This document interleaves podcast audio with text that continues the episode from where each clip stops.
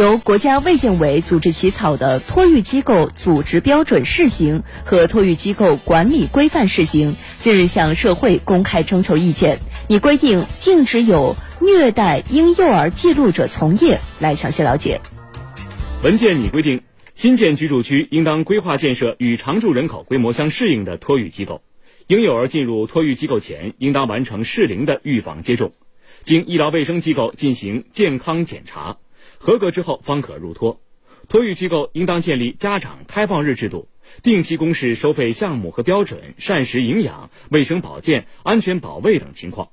托育机构应当设置符合标准的婴幼儿生活用房，人均使用面积不低于三平方米，户外活动场地人均面积不低于二平方米，且有相应的安全防护措施。每个独立设置的托育机构收托的婴幼儿不宜超过一百五十人，每个托育机构应当至少有一名安保员在岗。托育机构不得开展违背婴幼儿成长规律的活动，严禁虐待、歧视、体罚或变相体罚、侮辱人格等损害婴幼儿身心健康的行为。监控报警系统确保二十四小时设防，婴幼儿生活和活动区域应当全覆盖。监控录像资料保存期不少于九十天，不得无故中断监控，不得随意更改、删除监控资料。